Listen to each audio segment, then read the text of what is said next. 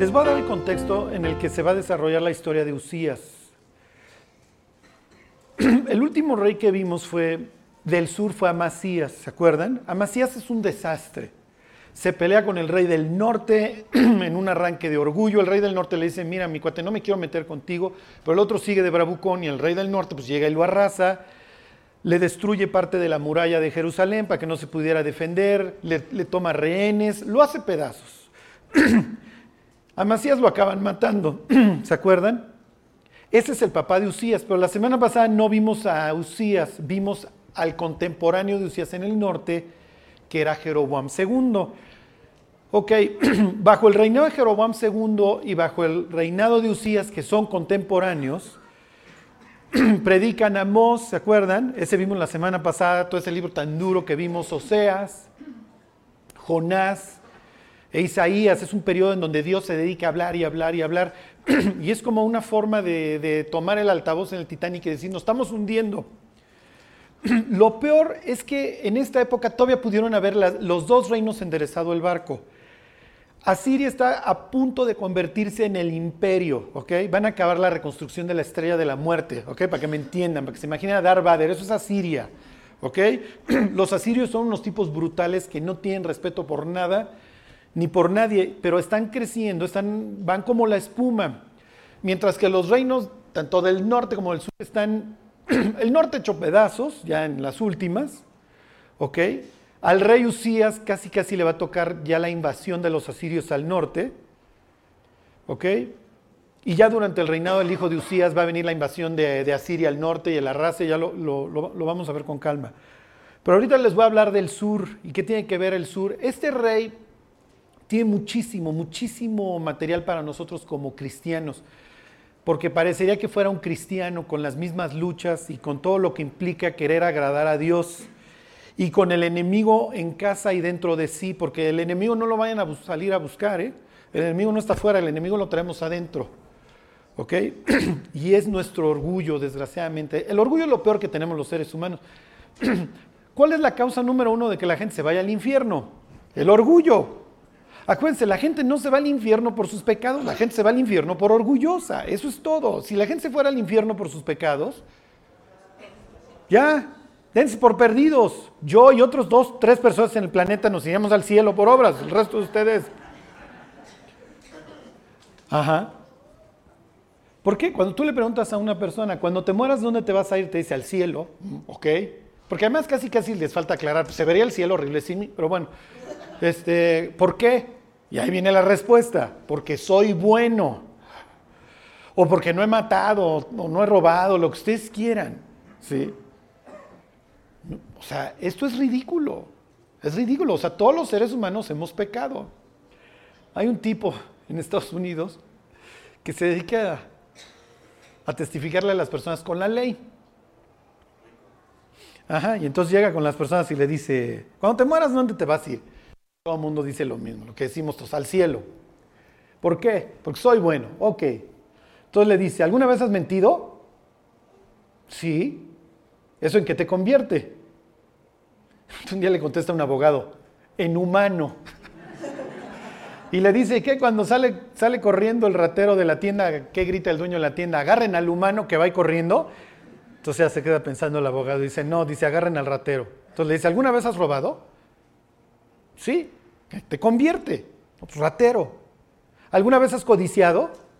Sí. ¿En qué te convierte? Pues, en adúltero. Y así se va con la ley. Entonces le dice, a ver, te voy a volver a preguntar, cuando te mueras, ¿dónde te vas a ir? No, pues al cielo, ¿por qué? Entonces antes de que el otro día que soy bueno me dice, tú mismo me acabas de reconocer que es un ratero, mentiroso, adúltero, y te vas a ir al cielo. Esa era la función de la ley. Entre otras cosas, demostrar al ser humano lo mal que está. Bueno, les voy a dar un, contexto.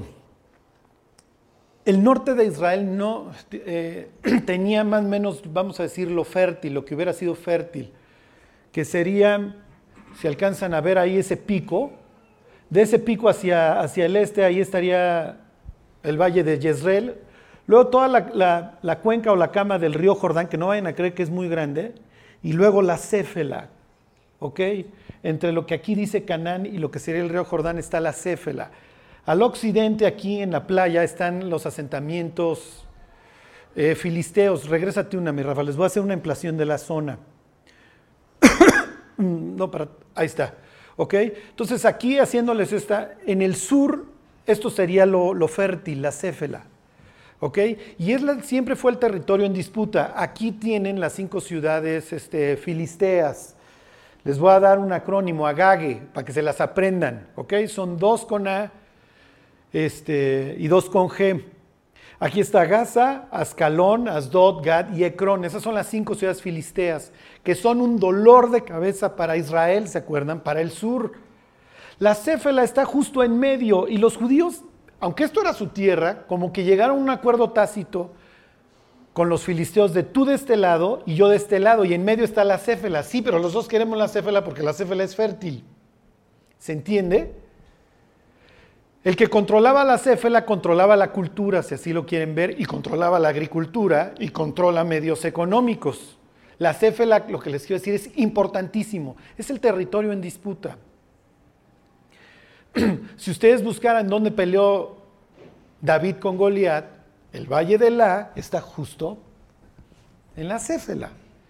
Y de un lado, ¿se acuerdan? Está un judío leyendo esta historia entendería perfectamente que se están disputando la céfela, la cultura, la intersección, quién, quién controla. Entonces, de un lado está el ejército, ¿se acuerdan? Filisteo, y del otro lado está el ejército israelí bajo el mando de Saúl, y sale Goliat y se para justo en un lado del valle y del otro lado. Entonces, a ver quién va a imponer a quién. Entonces, si ustedes me vencen, dice Goliat, nosotros vamos a ser sus siervos. Si yo los venzo, si yo venzo a su, al caballero que me manden, entonces ustedes serán los nuestros. No, no, no, no, Gas, está acá. ¿Ok? Y Goliat era de acá, es Gat, y esta, es sería la Céfela, ¿ok? Piensen en la cultura. Todo el tiempo estamos siendo influidos. ¿ok? La televisión, Hollywood, ¿ok? Este, la educación, todo es ingeniería social. Digo, no se nos ocurrió aquí en México, ¿eh? Digo, aunque sí les... Hay un libro ahí, este, México Engañado, que quieren ver cómo destruyen el, la historia oficial y cómo se le está presentando hoy a los niños en la primaria y secundaria. Es ridículo la historia que le presentan hoy a, los, a los jóvenes en México. Nada que ver con la realidad. Y entonces el autor se va destruyendo casi capítulo por capítulo del libro de texto oficial. Porque finalmente se trata de crear una cultura en donde yo te digo qué es verdad y qué es mentira, qué está bien y qué está mal. Esa es la céfela. En tu vida, en tu vida, ¿cuál es la céfela? ¿Cuál es ese territorio que no logras dominar? Esos pecados que se te presentan como Goliat y que los ves a lo lejos y dices, no puedo con esto. Puede ser tu mal genio, ¿ok? Una adicción, miedo, ¿ok? Todos tenemos la céfela y todos tenemos que conquistar. Por eso les digo que Usías es un, pareciera que está sacado de su época. Pero para su época Usías va a ser uno de los reyes más poderosos, ¿ok? bueno, entonces ahí está en Segunda de Crónicas 26. Ok, entonces que no, no, no, no pierdan este mapa de, vista, ok. Entonces todas estas ciudades, Fúchila, ok, aquí es Filisteo, Filisteo Fuchi, ok. Los trajo el diablo para tener su gente en la tierra prometida. Intentaron invadir realmente gran parte del Mediterráneo, pero los egipcios los, lo largaron y se acabaron asentando aquí. Parece que vienen de una hambruna, o vayan ustedes a saber, porque según el historiador que leas, nadie sabe de por qué vienen estos cuates del mar Egeo, de qué vienen huyendo. Mi teoría conspiracionista es que cuando Dios le dice a Abraham que esta va a ser la tierra en donde va a gobernar él y su simiente, el diablo va a traer su simiente y obviamente lo va a poblar de gigantes la zona. Y cuando los judíos quieren entrar a la tierra prometida, ¿ok? Lo que van a encontrar son gigantes. Y si recuerdan, cuando Israel va saliendo de Egipto, Dios los desvía porque no querían que llegaran luego, luego acá, porque se iban a encontrar con los gigantes luego, luego. Y primero Dios tenía que acabar de demostrar que Él era, estaba por encima de todos los gigantes. ¿Ok? bueno, dice el 26.1. Entonces todo el pueblo de Judá tomó a Usías, el cual tenía 16 años de edad. Ok. Regrésense ahora al 25.1 porque los quiero poner a pensar y que empiecen a unir los puntitos uno con el otro. 25.1 dice, de 25 años era Amasías, el papá de Usías, cuando comenzó a reinar, y 29 años reinó en Jerusalén. O sea que murió de 50 y... ¿Cuántos 29 más? ¿Qué? más 25, 54 años más o menos, 53, 54. Una persona para los 54 años en aquel entonces ya tiene muchísimos hijos. ¿Ok?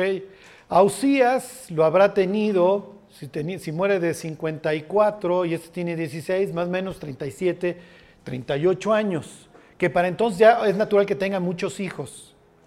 ¿Ok? Y aquí la pregunta es, ¿por qué ponen a gobernar a Usías? Alguna de las respuestas pudiera ser que se llevaron a todos los hijos del rey cuando los conquistó el norte. Esa sería, pudiera ser. Sí, pero todavía vivió 15 años después. Lo que les quiero decir es que la, selección de Usías pudo haber obedecido a alguna cualidad que tenía. Y por eso lo ponen a él. ¿Ok? Porque lo que va a venir a continuación es que te va a hablar del supertipazo. ¿Ok? Bueno, dice entonces todo el pueblo de Judá tomó a Usías, el cual tenía 16 años de edad, y lo pusieron por rey en lugar de Amasías su padre.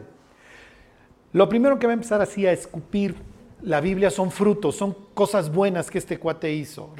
¿Ok? Dice, Usías edificó a Elot y la restituyó a Judá después que el rey Amasías durmió con sus padres. Elot está hasta el meritito sur. ¿Ok? En el mapa no, no, les traje mapa de Elot, pero está todavía más abajo del, mar este, salado. ¿Ok? Esto va a provocar, aunque ustedes no lo crean, comercio con los hindúes. ¿Ok? Entonces, ¿qué es lo que sucede? Me voy hasta el sur y empiezo, controlo obviamente todo el territorio del sur y empiezo a tener comercio y voy a empezar a traer abundancia económica a mi país. Versículo 3. De 16 años era Usías cuando comenzó a reinar y 52 años reinó en Jerusalén. Es el rey que dura más después de Manasés, su nietecito, que va a ser tremendo. Ya llegaremos a Manasés. El nombre de su madre fue Jecolías de Jerusalén Jecolías quiere decir Dios es capaz. ¿Ok? Usías quiere decir Dios es fuerte o fuerza de Dios. Para que vean cómo todos estos nombres tienen que ver. ¿Ok? Ahorita van a ver qué tienen que ver en la historia. Versículo 4. Hizo lo recto ante los ojos de Jehová, conforme a todas las cosas que había hecho Amasías su padre y aquí viene lo importante, yo se los decía la semana pasada, el profeta Mos llega a hablarle a los dos reinos y les dice, buscadme y viviréis, buscadme y viviréis, porque la vida está en Dios, lo que antes teníamos no es vida.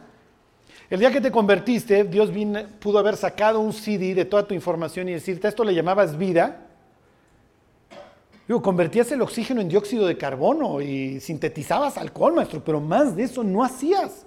O sea, vagabas por el planeta, eras parte del paisaje. Una maceta produce más bien que tú. Lo que te voy a dar es de lo que has carecido todos estos años. Te voy a dar vida. El ladrón no viene sino para robar, matar y destruir. ¿Se acuerdan? Yo he venido para qué? Para que tengan vida y para que la tengan en abundancia. O sea, Dios dice, conmigo no se van a aburrir, no, todo va a ser miel sobre hojuelas. ¿Ok? Pero van a tener una vida que va a tener propósito, que va a tener sentido. Bueno, dice versículo 5, y persistió en buscar a Dios en los días de Zacarías, entendido en visiones de Dios, y en estos días en que buscó a Dios, Él le prosperó. ¿Ok? Y esta es la constante. ¿Por qué? Les voy a dar un tip. Este libro, el libro de Segunda de Crónicas, tenía varios objetivos. Uno de esos objetivos era darle esperanza a los exiliados que regresaban después de la conquista babilónica. ¿Ok? Y la idea es que tú llegaras y tomaras el libro de las crónicas de los reyes de Israel como tu libro de texto para saber cómo comportarte de regreso en tu tierra, ¿sí se entiende? Entonces, por lo general, van a encontrar todo este tiempo la idea del consejo, guarda la ley y el consejo. En la multitud de consejeros hay seguridad. No seas sabio en tu propia opinión. Eso es lo que quiere transmitir el cronista para las generaciones que regresan del exilio. Entonces lo encontramos con el rey Asa, lo encontramos con el rey David, que tienen una persona que los está aconsejando. ¿Ok? Cuando Jesús le dice a los discípulos, les conviene que me vaya, porque si no me fuera no vendría el quién. El paracletos, la palabra griega es el consejero. ¿Ok? Así como Asa tuvo su consejero, y David tuvo a Natán, y Usías tuvo a Zacarías, y los reyes tuvieron a, estos profetas que los exhortaban, Jesús dice, ustedes van a tener el Espíritu Santo que los guiará a toda la verdad. ¿Ok? La cuestión es que los cristianos no seamos necios a la guía del Espíritu. Ok. Versículo 6. Y salió y peleó contra los filisteos. A ver, regresenme al mapa porque esto es muy importante. Y salió y peleó contra los filisteos y rompió el muro de Gat. ¿Ok? Gat es famoso, debe de ser famoso para ustedes. ¿Por qué? Porque de aquí era Goliat. ¿Ok? ¿Qué implica que rompió el muro? Que los conquistó y destruyó sus defensas. Eso es lo que tú le hacías al enemigo para que no se volviera a levantar. ¿Ok? Dice, y el muro de Jamnia y el muro de Asdod, y edificó ciudades en Asdod y en la tierra de los filisteos. O sea, Usías hace una conquista total del occidente. Para que ustedes vean porque a veces uno lee el pasaje, ay, pues conquistó, pues quién sabe, la Peralvillo, Tepito, no sé, o sea, ni me importa, no, ni entiendo dónde estaban esas ciudades. Pero es muy importante ver dónde estaban, porque lo que está indicando es que este cuate se está extendiendo hacia el occidente, y ahorita lo vamos a ver, extenderse hacia el oriente. Versículo 7. Dios le dio ayuda contra los filisteos, ahí está el occidente, ahí viene el sur, y contra los árabes que habitaban en Gurbal, y contra los amonitas, ahí está el oriente. ¿Ok? Y dieron los amonitas presentes a Usías y se divulgó su fama hasta la frontera de Egipto porque se había hecho altamente poderoso. Cuando dice que se divulgó su fama hasta acá, hasta esta frontera, quiere decir que los egipcios no van a hacer incursiones, no van a contender la monarquía de Usías, ¿entiende? ¿Ok? Porque le tienen miedo. Bueno, versículo 9. Edificó también Usías torres en Jerusalén, junto a la puerta del ángulo y junto a la puerta del valle y junto a las esquinas y las fortificó. ¿Por qué? ¿Qué es lo que está haciendo? Muchas veces yo les digo lo que es un cristiano. ¿Ok? ¿Qué está haciendo Usías? Sí se está preparando, pero más que eso, ¿Qué sucedió con el papá de Usías y Jerusalén? Está restaurando. Está restaurando. Exactamente. Porque cuando el papá Bravucón le echa la bronca al del norte, el del norte viene y le destruye la muralla. Y entonces lo que Usías está haciendo es a lo que nos dedicamos los cristianos. Por eso les digo que este parecería cristiano. Los cristianos nos dedicamos a restaurar nuestra vida y la vida de las personas que nos rodean reedificarán las ciudades arruinadas. ¿Se acuerdan? A ver, vamos a leerlo, a ver, Isaías 61. Denle vuelta hacia la derecha. Entonces, si algún día les preguntan qué es un cristiano, un cristiano está escrito en capítulo 61 de, de Isaías. ¿Cómo nos ve Dios? Bueno, pues Dios nos ve hechos pedazos antes de la conversión. Pero una vez que nos llama, nos hace parte de su... Uy, no hombre, ustedes ya son mega sabios bíblicos. Ahorita van a ver por qué Dios nos llama como nos llama. 61.1. ¿Se acuerdan de estas palabras? Las dice Jesús ahí en Nazaret. Y no se las tomaron muy, muy a bien. Ok. Dice, el Espíritu de Jehová, el Señor, está sobre mí porque me ungió Jehová Ungido quiere decir Mesías. Me ha enviado a predicar buenas nuevas a quienes. Número uno, a los abatidos. Número dos, a vendar a los quebrantados de corazón. Número tres, a publicar libertad a los cautivos. Y número cuatro, a los presos apertura de la cárcel. Así nos ve Dios. Presos, cautivos, este, con el espíritu hecho pedazos. ¿Ok? Y entonces Dios viene a proclamar el año de su buena voluntad. Te quiero perdonar. ¿Se acuerdan? Versículo 2, a proclamar el año de la buena voluntad de Jehová. ¿Se acuerdan que cantaban los ángeles cuando Jesús nace? Paz en la tierra y buena voluntad para con los hombres, no y paz para los hombres de buena voluntad. Dios diría, no hay. ¿Quién me cambió el versículo, muchachos? ¿Ok? Paz en la tierra, buena voluntad, te quiero mostrar buena voluntad, no te voy a condenar, te voy a perdonar. Es una cita de Isaías, es una cita mesiánica. Los judíos, tal vez en Belén no hubieran sabido, pero en el norte sí lo hubieran sabido. En el norte había muchos que habían regresado de Babilonia que conocían mucho la Biblia. Ok, y entonces me brinco al 4, reedificarán las ruinas antiguas y levantarán los asolamientos primeros y restaurarán las ciudades arruinadas, los escombros de muchas generaciones. Eso es un cristiano. Nos dedicamos a reedificar las ruinas antiguas y eso somos, los escombros del abuelo, el bisabuelo, lo que ustedes quieran, porque de casta le viene al perro. ¿Ok? Me regreso al 3, fíjense. Dice que Jesús viene a ordenar que a los afligidos de Sión se les dé gloria en lugar de ceniza óleo de gozo en lugar de luto, manto de alegría en lugar de espíritu angustiado. Y aquí viene, y serán llamados ¿qué? Árboles de justicia, plantío del Señor para gloria suya. ¿Ok? Somos un bosque de Dios. ¿Dónde estaba el bosque de Dios? En el paraíso, exactamente. ¿Y el paraíso qué es? La oficina de Dios, exactamente. Entonces, la siguiente vez que te pregunten qué religión tienes en algún trámite, le dices, soy sucursal. Ajá. Soy sucursal del Creador. ¿sí? Soy parte de su oficina, a través de mí extiende. Soy árbol de Jehová. Sí, soy parte de su mobiliario, soy parte de su paraíso, soy parte de su oficina. ¿Ok? Esto tiene que ver con el rey Usías. Ahorita van a ver la confusión. Le hubiera hecho un maestrazo, falta un maestrazo como yo de la Biblia, don Usías.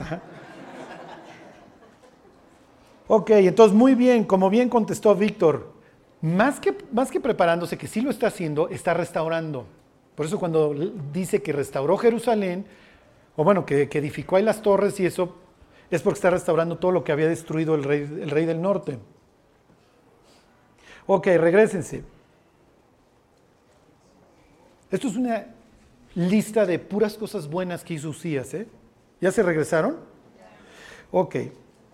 Versículo 10. Asimismo edificó torres en el desierto, esto sería el oriente, y abrió muchas cisternas. ¿Por qué? Ahorita lo vamos a ver. Dice, porque tuvo muchos ganados. Oh, así en la Céfela como en Las Vegas. ¿Qué conquistó Usías? Usías era un cristiano que podía decir, tengo victoria sobre mis debilidades.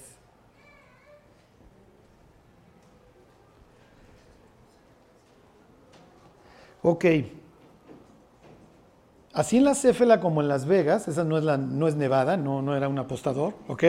Y viñas. El hecho de que hay viñedos en Israel, ¿qué implica? Abundancia, exactamente. Es lo que está diciendo el cronista. El cronista le está diciendo a los exiliados que regresen, pórtense de esta forma y van a tener la bendición de Dios. Busquen a Dios como lo hizo Usías. Ok. Ok, y viñas y labranzas. Y aquí viene otra. Si alguien me contesta esta, no, no, no, beso en la frente, estrellita, sala, muebles, troncoso, todo, todo, todo le vamos a dar. Dice, así en los montes como en los llanos fértiles. ¿Qué implica eso? ¿Mandé? Bueno, sí, sí. Pero, ¿qué, o sea, ¿qué implica esa expresión? Les voy a dar un tip. La Biblia que, usamos, la, traducción Reina Valera, como decía un señor, mi Reina Valera, esta chica Reina Valera, es una traducción literal de la Biblia. Hay traducciones que son más parafraseadas, o sea, le quieren explicar al lector. Pero lo malo es que se roban palabras, no que se roben, pero no ponen palabras que en el texto original Dios quiso que dejaran para que las relacionaras con otras. La única forma realmente de que apreciemos otras traducciones de la Biblia es conociendo esta, porque es realmente literal. ¿eh? Cuando la Biblia dice que tuvo victoria en los montes como en los llanos, ¿alguien sabe qué está implicando? No, no, salte Fer, porfa, ya, y, devuelve tu termo, por favor. Este. Ok, son palabras. Acuérdense cómo Jesús implica cosas diciendo palabras. ¿Ok? La generación mala y adúltera demanda señal. Uy, adúltera. Estaría haciendo referencia al libro de Oseas. Está implicando a Oseas. ¿Ok? Separados de mí nada podéis hacer y antes les había dicho que ellos eran los pámpanos. Está haciendo una referencia a Ezequiel 15. Eso es lo que quiero lograr con ustedes, ¿ok? Nos vamos a tardar entre, no sé, 37, 42 años, pero vamos a llegar ahí, no se preocupen, ¿ok? En donde ustedes puedan tomar palabras de la Biblia y decir ya sea lo que está haciendo referencia, ¿ok? No, a ver, váyanse al libro de jueces. Les recomiendo si tienen buscadores por palabras, es lo que hacían los judíos. Claro, ellos no tenían, no tenían esto, nosotros se nos hace rapidísimo buscar por palabras en la Biblia. Le llamaban derashá, que era agarrar un velcro e ir juntando todos los versículos que hablaran de la misma palabra o el mismo tema. Así aprendían ellos la Biblia. Tenían varias formas, varias técnicas. Tenían una que se llamaba peshat, que es lo que dice el pasaje, no hurtes. Pues no hay mucho que buscarle aunque sí lo discutían, se implicaba también propiedad intelectual o cosas, ideas. Estaba el remes, la implicación, te doy una pista para que sepas de qué te estoy hablando. Estaba el derasha, que era el velcro y voy agarrando de todas. Jesús realmente usa, usa, de todas. Luego tenían el sot, que era como que tienes que encontrar el significado escondido que Dios quiso darte a ti o a una comunidad. ¿Ok? Pero ahorita vamos a hacer la del velcro, que es muy común, es casi la misma que el remes de te doy una pista. Les voy a poner un ejemplo del velcro, del, del, del derasham. Llega un abogado que se sabe la Biblia de memoria y le dice a Jesús, Maestro, haciendo que heredaré la vida eterna. Y Jesús se voltea y le dice, ¿qué lees? Y entonces él le dice, amarás a, tu amarás a Dios sobre todas las cosas, con todo tu corazón, con toda tu mente, con todas tus fuerzas. Y luego le añade otro, y a tu prójimo como a ti mismo. ¿Qué hizo? Tomó dos versículos de dos lugares distintos de la Biblia que hablan del amor y los juntó. ¿Sí entienden? Entonces le dice a Dios que el mayor y más grande mandamiento para irte al cielo tienes que hacer esos dos. Los dos tratan del amor. Entonces uno amas a tu prójimo Perdón, uno amas a Dios y otro amas a tu prójimo. Sí, pero en su velcro de repente se le acabó el pegamento porque también había que amar a quién? Al extranjero. Y ya cuando le cuenta el cuentito ese del, del samaritano, que era un extranjero asqueroso, repugnante, ahí sí como Jesús diciéndole, pues síguele pegando, mi cuate, porque se te olvidaron los samaritanos, que también hay que quererlos. Bueno, ¿qué les dije? Jueces, ¿verdad? Ok, jueces 1, 19. Esto es muy, muy importante. ¿Ok? Les voy a poner dos ejemplos, uno del sur y uno del norte. Ok, Judá va a conquistar toda esta zona. Esto es cuando las tribus llegan y el sur se lo va a quedar Judá. Fíjense lo que dice, y Jehová estaba con Judá, quien arrojó a los de las montañas, mas no pudo arrojar a los que habitaban en donde en los llanos. ¿Por qué? Porque tenían carros cerrados, tenían tecnología.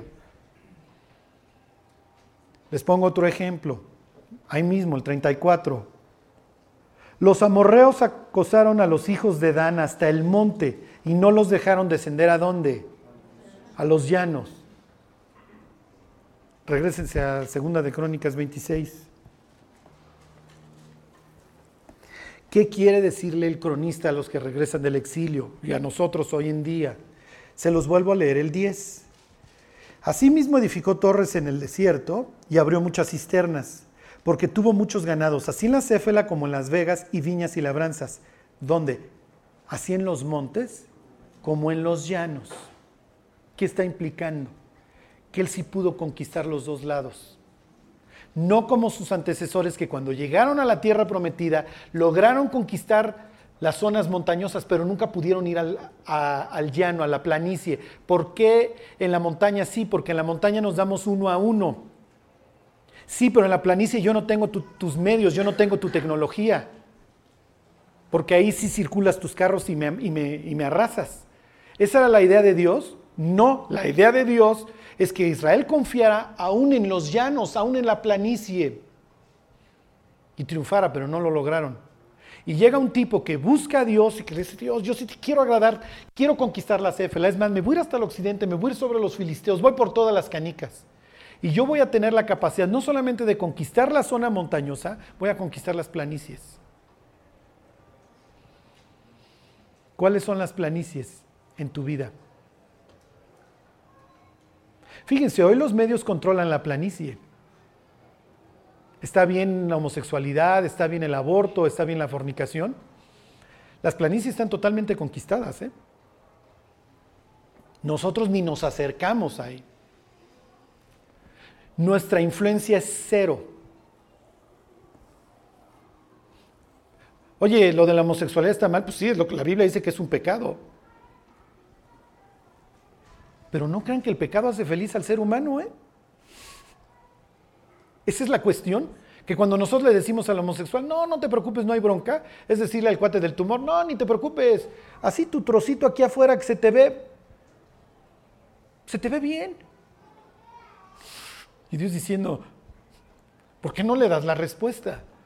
¿A poco tú eras feliz en tus pecados? ¿Eras feliz en tu jugo, en tu putrefacción, viviendo en una posilga? Y si tú saliste de la posilga y fuiste limpiado, ¿por qué permites que otro viva en la posilga? No que permitas, o sea, ¿por qué no le dices? Con esto ya no les quiero decir que nos vamos a volver homofóbicos o lo que ustedes quieran, para nada. No se trata de, no se trata de condenar a las personas, se trata de llevarlas al cielo. Pero para llevarlas al cielo hay que, hay que decirles que hay un problema que se llama pecado y que hay que hacerlo a un lado. Se los comento para que ustedes vean cómo a los llanos nosotros ni nos metemos. No, no, esos son temas muy difíciles que mejor ni hay controvertidos. Y Dios dice, sí, prefieres quedarte en tu montaña y no meterte en broncas. En vez de bajar a los llanos a enfrentar. Y decir, hey, esto está mal, pero Dios te puede dar una vida distinta. ¿O a poco estás feliz en tu pecado? Digo, no sé si se acuerden, pero todos los cristianos sufrimos en nuestro pecado, sea cual fuera, ¿eh? Unos borrachos, otros drogas, otros la fornicación, una vida carente de sentido, lo que ustedes quieran, la condenación.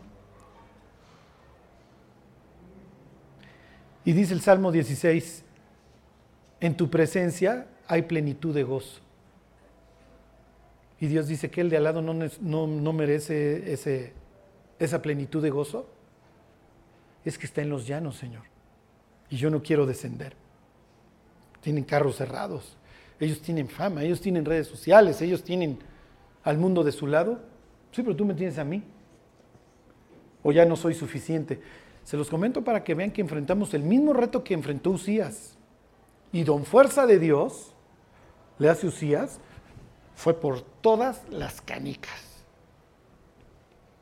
Y conquistó los llanos. Tan los conquistó que se pudo dedicar a la agricultura sin temor a que se lo vinieran a robar.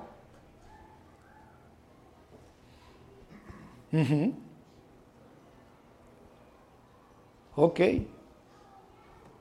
Se los vuelvo a leer el 10. Asimismo edificó torres en el desierto y abrió muchas cisternas, porque también va a ser agricultor en el oriente. Dice, porque tuvo muchos ganados, así en la Céfela, como en las vegas y viñas y labranzas así en los montes como en los llanos, porque era amigo de la agricultura. ¿Ok? Era como agrónomo. A ver, regrésenme tantito. El hecho de que diga la historia de que tenía ganados aquí es que nadie se los va a venir a robar. Hay seguridad. ¿Sí? Hay seguridad. Ok, agarra un Porsche convertible y vete a Cabeza de Juárez un sábado en la noche. Lleva un Rolex King Midas y ve así con la mano afuera mientras manejas. Pues nadie lo haría. Bueno, en la época de Usía sí lo puedes hacer, porque tiene un control total de las zonas. Ok, es amigo de la agricultura. A ver, mi Rafa, hazme para adelante. En las... ¿Otra? Ok. Cuando Dios crea al hombre, hace una semana había habido caos, ¿se acuerdan? Entonces la idea es, ok, ya estás, hubo caos hace una semana, Adán, pero pues ya estás aquí y ahora tú tienes que cuidar esto, esta es mi oficina, este aquí vivo yo y aquí vas a vivir conmigo. Y realmente los verbos que usa para labrarlo y eso como que nos imaginamos pobre de Adán, hijo, ya me pusieron a chambear y al rayo del sol, no, es, son labores sacerdotales, tienen que cuidar el espacio sagrado. Es muy probable que implicara algo de agricultura, porque pues tiene que seguir viendo que la vegetación y todo esto hermoso se siga dando bonito y no haya caos. ¿Ok? Cuando Usías, piénsenlo, ¿se acuerdan que el rey tiene que copiar la Biblia? Lee que Don Adán estaba para cuidar el paraíso de Dios y de repente Don Usías ve que su tierra, si le pone cisternas y la riega, si empieza a dar, Usías está cumpliendo su propósito en la vida, está trayendo el orden en lugar del caos. ¿Se acuerdan que el desierto es caos? Pero como cisternas y todo, oh, yo estoy cumpliendo con mi propósito. Estoy arreglando la zona caótica. Cada vez que ustedes lean, o la mayoría de las veces que ustedes lean desierto en la Biblia, está hablando de caos. No está hablando del lugar, pero el yermo, la soledad, el caos, no hay nada, hay serpientes, hay escorpiones, hay sequía, hay sed, hay insolación, pero Usías está componiendo la zona. Era como el predecesor de los, de los kibbutz, ¿ok? Él está ordenando. Cuando tú le hablas al drogadicto, cuando le hablas a quien sea y se convierte, estás ordenando, estás cumpliendo tu propósito en el mundo, estás trayendo el orden al caos. Estás extinguiendo el caos. Cuando yo iba al reclusorio, lo que más me impactaba al principio, porque luego te acostumbras, son los rostros, las heridas, los tatuajes, el ojo morado, el diente tirado de la pelea de ayer. Un día estaba yo dando una plática y se sienta una persona y el cuate está ahí escuchando como si le estuvieras dando de beber al sediento. Y el próximo domingo está, y el próximo domingo está. Y el siguiente domingo llega tarde con una golpiza. Entonces me volteo con uno de los cuates y le digo, ¿qué onda? Dice, no, pues ha de haber tenido una deuda o algo, pero una golpiza. Y el siguiente domingo no viene. Y el siguiente domingo no viene hasta que le pregunto a alguien, oye, ¿dónde está fulano? Ya murió. Es, es como el, el sitio en donde entras y todo es caos. Los niños despidiéndose de su papá el domingo, o sea, es el caos. ¿Y qué pretende Dios? Arregla el caos. Arregla la familia disfuncional, arregla el matrimonio que se está desmoronando, arregla la vida de ese pobre drogadicto que ya no sabe dónde meterse. Hace el resto del mundo como mi oficina. ¿Qué pasa si Israel está hecho un caos? ¿El resto de las naciones qué piensan? Pues si esos son los que nos deberían de enseñar lo que es el orden y la paz, ¿qué va a ser del resto de nosotros? ¿Qué pasa cuando en la casa de los cristianos ¡ah! los gritos y los sombrerazos y las groserías? Pues ¿qué piensa el vecino? No, pues al, al pescadito mejor pónganle tiburoncito y dientes, ¿no? Porque el pescadito en la entrada debería de hablar de, cierta forma de vida. Debería de hablar de esto, no de un desierto caótico. Entonces ya tienen ustedes todos estos elementos para que vean cómo la, la, descripción, si uno la lee así, pues no te dice nada, pero Dios está diciendo muchísimo de la vida de Usías.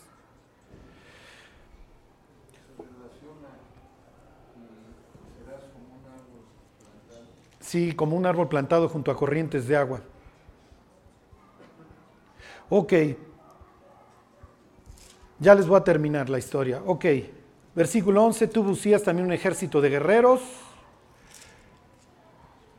Ok. Eso me lo brinco. Versículo 14, Usías preparó para todo el ejército escudos, lanzas. Es la primera vez que tienes como una industria militar, ¿ok? Y les, les van a proporcionar a los honderos las piedras. Versículo 15, este es importante, es que ya me han... Ok, ya voy a terminar, ¿eh? Versículo 15. ¿Se acuerdan que hay unas, pues no sé qué sean, este, pues dicen que son cristianos para saber que no creen en el progreso. Entonces andan en sus carretas y andan así como si estuvieran, no sé si siglo XIX o XVIII, XVII, o en qué siglo se pretendieron quedar. Y ya se volvieron tan famosos que hasta en la tele hay los niños amish que se escapan y todos estos que no creen en el progreso. ¿Ok? Si algún día se topan con uno de estos, díganle, el celular no te va a matar, el uso que le des sí, pero puedes tener microondas o lavadora en tu casa, no te preocupes, no es el problema. Fíjense, dice 26.15, e hizo en Jerusalén máquinas inventadas por ingenieros. ¿Quién sabe qué eran? Unos dicen que eran defensas, otros dicen que eran catapultas, para saber. Pero Dios no está peleado con el avance tecnológico. Y aquí le reconoce a Usías que tenía ingenieros, le hace de ingenio, que estaban pensando en tener un armamento más sofisticado.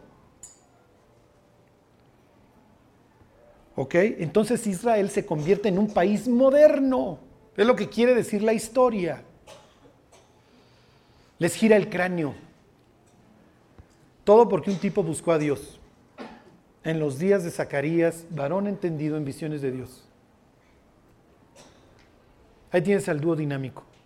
Piensa en lo que dos cristianos fervorosos pueden hacer en la vida de un país. ¿eh?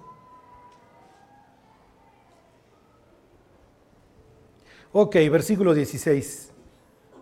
Mas cuando ya era fuerte, su corazón se enalteció para su ruina. Y caput, y se acabó. Y adiós. Y aquí les voy a decir algo que van, van a tener que vivir por fe. Todos lo vamos a tener que hacer. Porque si hay algo en la vida que muchas veces no queremos es jugar el rol que Dios nos dio. No, que gobierne mi esposa. A mí, que ella tome las decisiones. Fíjense, se los vuelvo a leer, dice versículo 16, más cuando ya era fuerte, su corazón se enalteció para su ruina, porque se rebeló contra Jehová su Dios, entrando en el templo de Jehová para quemar incienso en el altar del incienso. Obviamente esto es una labor que nada más pueden hacer los, los sacerdotes. Versículo 17, y entró tras él Dios ayuda, le hace a Azarías y con él 80 sacerdotes de Jehová, varones valientes. Y se pusieron contra el rey Usías y le dijeron, no te corresponde a ti, oh Usías, el quemar incienso a Jehová, sino a los sacerdotes hijos de Aarón. Entonces lo regañan. Ahí, ok, ya, ya pecaste, ya, ni modo. Pide perdón, se acabó el problema. Ok, esto todavía tiene mucha carne y me voy a detener ya aquí. Cuando le dice que no le corresponde a él, tú eres rey, tú eres de Judá, mi cuate, y estás haciendo un gran trabajo, síguelo haciendo. La semana pasada Fernando preguntó que si Usías era el mismo Azarías. Sí, no este, pero en el libro de Reyes a Usías se le llama Azarías. No es común, pero hay varios personajes bíblicos que tienen dos nombres. Josué, que antes se llamaba Oseas. Pedro. Ok. Pablo. Entonces, este Usías tiene los dos nombres en la Biblia. En uno le llaman Azarías y en otro le llaman Usías. Lo más probable es que tenía los dos nombres. Pero aquí no le llamen Usías, pónganle su otro nombre, Azarías. El sumo sacerdote Azarías le dice al rey Azarías, ahí los tiene de tocayos, para que ustedes vean el contraste. Yo soy Azarías, el sacerdote. Tú eres Azarías, el rey. A ver, tu rey, haz lo que tienes que hacer y yo hago lo que tengo que hacer. Cada quien tenga su rol claro en la vida. ¿Tan tan? Ok. Es que mi marido es un baquetón, es un bueno para nada, entonces yo tengo que hacer y tengo que deshacer y tengo que tomar las decisiones. No, no, no, no. Tú eres la esposa y Dios te asignó un rol. Cumple tu rol. Porque si tú cumples tu rol, vas a traer orden al caos. No, es que este cuate, si no, no va a tomar las decisiones. ¿Qué importa? Así como Usías no se podía meter a ofrecer incienso. Es que mi mujer es la que toma todas las decisiones. Qué bueno. Yo ya me quito de la bronca y que decida ella. Y Dios dice, ¿por qué dejas tu rol? Síndrome del nido vacío. Es que ya no me amas. Ya ni me hablas. Esa urraca con la que te casaste. Y el hijo se convierte en el marido de la mamá. Ahí tienes ya tu marido, habla con él, peleate con él. Es que mi querubín ya no me habla y desde que se casó con la urraca, ya, o sea, cumple tu rol. Pero no puedes vivir en la casa de tus hijos o en la vida de tus hijos o diciendo si tu nuera cocina o no cocina. Esto es ridículo. Pero cambiamos, intercambiamos de roles todo el tiempo. Y Dios dice, no, ya la siguiente generación que viva pero no es tu querubín que te abandonó, es tu querubín que se casó, tu querubina que se casó, que le irá a arruinar la vida a alguien más. Ya, dale chance, que también echa a perder. Se los digo para que vean esta historia, como, ay, es ridículo, Charlie, que uno sacerdote, ¿qué tiene que ver eso con mi vida? ¿Qué? Fíjense cómo intercambiamos los roles todo el tiempo. Y no dejamos las vidas. O sea, yo me acuerdo de una señora que me decía, mi suegra viene todos los fines de semana y ya no puedo. Me cae bien la señora, pero ya no puedo. Sí, porque el hijo ya asumió el rol del compañero de la mamá. Y adiós, y adiós la esposa. Y que se aguante, porque aparte es súper buena onda y da súper buenos consejos. Si alguien está transgrediendo los límites como lo está haciendo Don Lucías, que tome la exhortación y diga, si es cierto, se salga del templo y diga, yo tengo que vivir el rol que Dios me asignó. No más. No menos, ¿eh? ¿Cuál es el problema de cuando no aceptamos? Fíjense, versículo 19. Entonces Usías, teniendo en la mano un incensario para ofrecer incienso, se llenó de ira. Ese fue el problema en la vida de, de Usías, que a Usías ya no le podías decir nada porque ya estaba tan crecido, había sido tan exitoso. Es más, ya le estoy hasta ordenando su tierra a Dios. Mira cómo están brotando las viñas. Hasta el desierto lo estoy haciendo fértil. Ya conquisté el occidente, el oriente. Bueno, llanos que no pudieron haber sido conquistados en años, yo ya los tengo bajo mi poder. Y ya convertí a Israel en primer mundo. Y no, los asirios me van a hacer los mandados el día de mañana, así como no.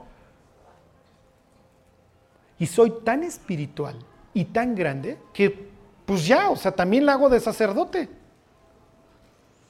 Y así somos los cristianos, nos subimos al ladrillo y nos mareamos. Y Usías ya estaba totalmente afectado por su orgullo. Porque en otras circunstancias Usías pudo haber dicho, ahí están los incensarios, yo ya me voy. Y si hubiera salido y hubiera seguido gobernando y hubiera sido el tipazo.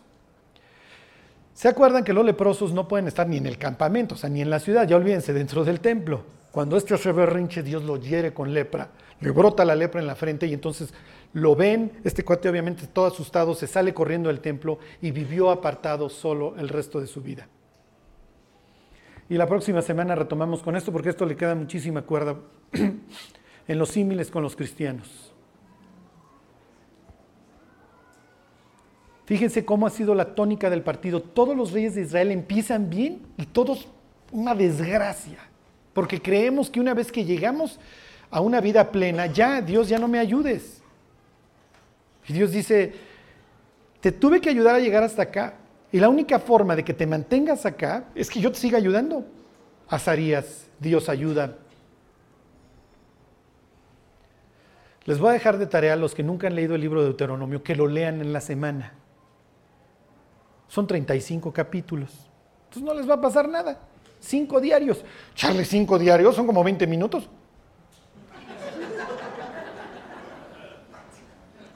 Para que ustedes vean las advertencias, una tras otra, una tras otra. Cuando llegues y habites casas grandes que tú no edificaste, No te vayas a llenar de orgullo, no te vayas a llenar de orgullo, no te vayas a llenar de orgullo. Y con Don Usías, caput. Y lo que sigue es una tragedia con el siguiente rey, obviamente. Bueno, no con el siguiente. Jotam, su hijo, va a ser un gran hombre, pero el nieto va a ser una desgracia. Bueno, pues vamos a orar, vamos a pedirle a Dios que no se nos suba el orgullo. No importa cuántas victorias, cuánto éxito. La vida cristiana es una subida de montaña en patines. No te puedes parar. No llegas a un sitio y ahí te quedas. Tienes que seguir subiendo. Nunca te puedes detener. Siempre hay más. El día que dices, ya llegué hasta acá y aquí me siento cómodo, vas a ver que las rueditas en el monte te van a llevar para abajo. Y mucho más rápido de lo que subiste. Dios te damos gracias por la nueva vida que tú nos has dado. Pone en nuestro corazón, Dios, como en el de Usías, el buscarte todos los días, Señor. Te damos gracias por todas esas áreas de nuestra vida que tú has conquistado. Te pedimos, Dios, que tu Santo Espíritu siga conquistando las que faltan, Señor, que sea tu poder. Porque entendemos, Dios, que no ha sido nuestra pericia, ni mucho menos nuestras ideas las que nos llevaron a conquistar todas esas cosas que éramos, Dios, sino tu misericordia y tu amor. Que no te dejemos de buscar nunca, Señor. Guárdanos, Dios, de amargarnos como Usías. Te lo pedimos por Jesús. Amén.